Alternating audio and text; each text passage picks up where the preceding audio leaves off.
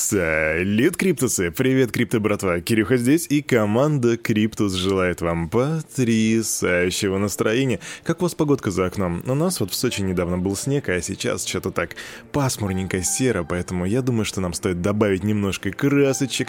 И я очень надеюсь, что рынок сегодня будет как раз-таки зеленой краской, вы понимаете, о чем я. Итак, распаковочка рынка, а потом обзор новостей. Раз, два, три. Ву! Ну что, проснулись, улыбнулись и видим, как XRP и Shiba растут просто как на дрожжах. Shiba плюс 22,7%, XRP плюс 11%. Помимо этого есть KDA плюс 17,9%, DeFi, DeFi у нас на 16,5% подрос. И там T-Graph есть где-то на 7,4%. А где NIR? Покажите мне NIR.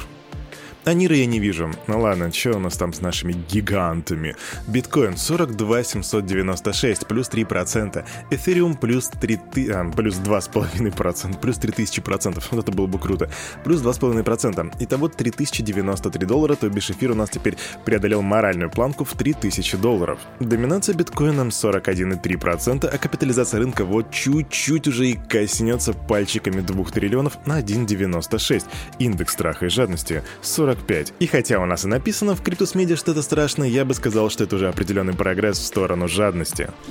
Как вы, ребятки, наверное, уже заметили, у нас первая неделя этого месяца подошла к концу, но давайте посмотрим, что нас ждет в этом месяце дальше. 8 февраля, то бишь завтра, во вторник, у нас состоится ежеквартальное мероприятие Oasis Community Town Hall.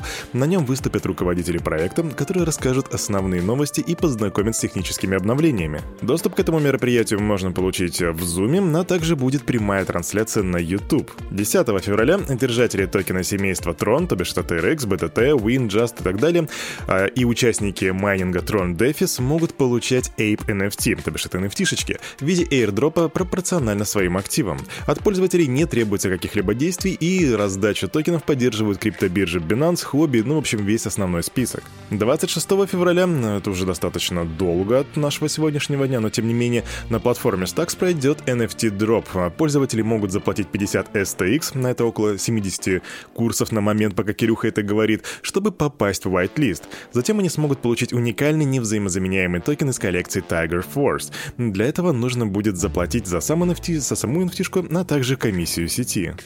А еще в этом месяце вроде как состоится запуск коллекции NFT от легендарного футболиста Рональдиньо, и токены будут выпущены проектом ShirdCam. Спортсмен является его амбассадором на минуточку. Если вы фанат футбика, да, то эта новость как раз таки для вас, но точная дата пока что неизвестна. Ну а теперь немножко политики, ну и, конечно же, немножко России. Налог на доходы физических лиц а, при выводе майнерами криптовалют в систему традиционных финансов не может быть менее 15%. Об этом заявил глава комитета по промышленности Госдумы Владимир Гутнев. Звучит сложно. Что это значит? Это значит, если майнеры будут обналичивать свои биточки или что они там будут добывать, это значит, что они должны платить, по его мнению, не менее 15% с дохода с этого мероприятия, вернее, с этого предприятия. А при этом, по его словам, минимальная ставка налога на прибыль для компании или ИП, которые занимаются майнингом криптовалют как видом бизнеса, должна быть не меньше 6%. Когда намайненная криптовалюта переходит в статус ценной бумаги, за нее полагается платить налог на доход. Наверное, он не должен быть меньше 15%. Налог на сам майнинг не может быть меньше 6%. Цитата Гутенева. И он также уточнил, что подобные, подобные расчеты должны применяться при условии, если статус криптовалюты приравняют к ценным бумагам, что не очень важно. А пока это произойдет, ребятки, ух, сколько времени пройдет.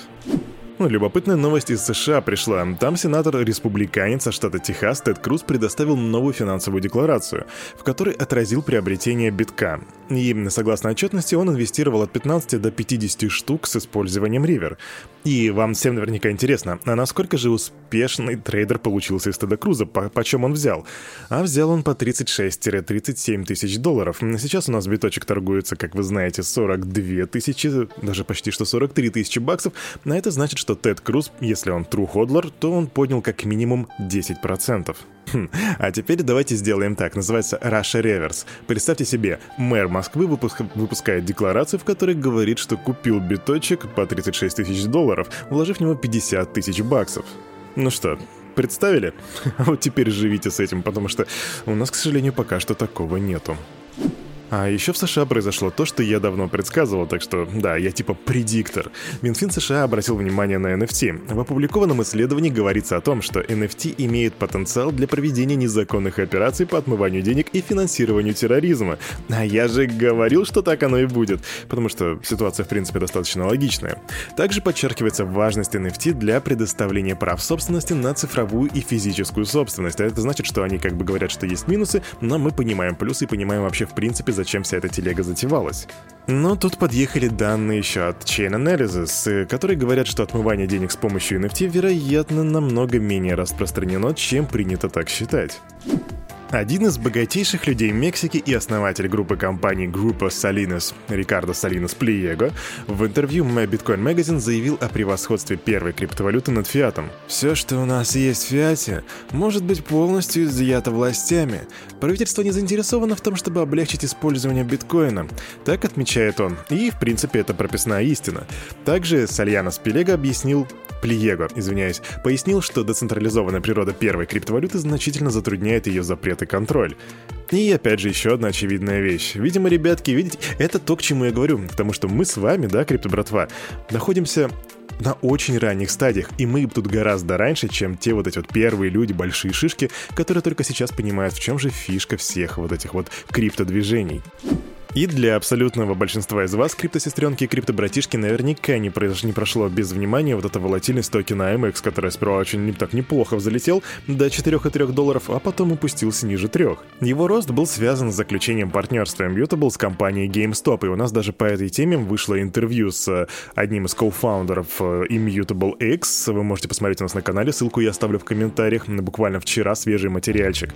Так вот, они заключили партнерство с GameStop э, для того, чтобы сделать сделать Marketplace. GameStop получили свои бабки и теперь обвалили цену MX путем продажи этих токенов.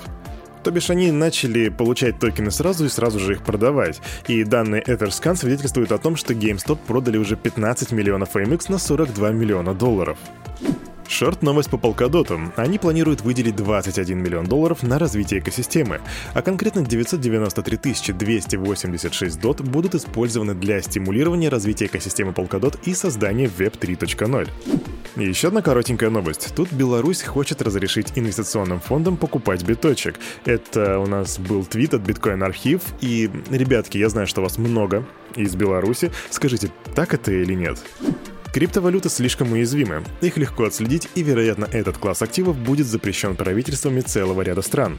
Об этом заявил основатель Bridgewater Associates, миллиардер Рэй Далио, в интервью Дэвиду Рубинштейну. И, по словам Далио, учитывая размер криптовалютного рынка, ему, кажется, как бы уделяется слишком много внимания. И он также подтвердил, что цифровые активы составляют ничтожный процент его личного инвестиционного портфеля. А, но что тут можно сказать? Ок, бумер. Чем нам известен Джастин Бибер? Ну, как по мне, так тем, что он исполнил песню «Baby, Baby», ну вы, вы поняли, да, вот эту вот телегу. А, а вот в Википедии написано, что он известен тем, что купил сразу два NFT из коллекции Bored Ape Yacht Club. И причем, что самое интересное, а, ситуация с Википедией была такой, что это поставили ему в главную заслугу из того, что он сделал. Ну, когда этот косячок в Википедии заметили, то его быстренько подправили, но, тем не менее, забавный факт. А на этом, на это утро понедельника у парня за микрофоном все. С вами был Кирюха, и команда Криптус желает вам потрясающего настроения на весь оставшийся день. И помните, все, что здесь было сказано, это не финансовый совет и не финансовая рекомендация. Сделайте собственные ресерчи, развивайте критическое мышление и прокачивайте финансовую грамотность. До свидания.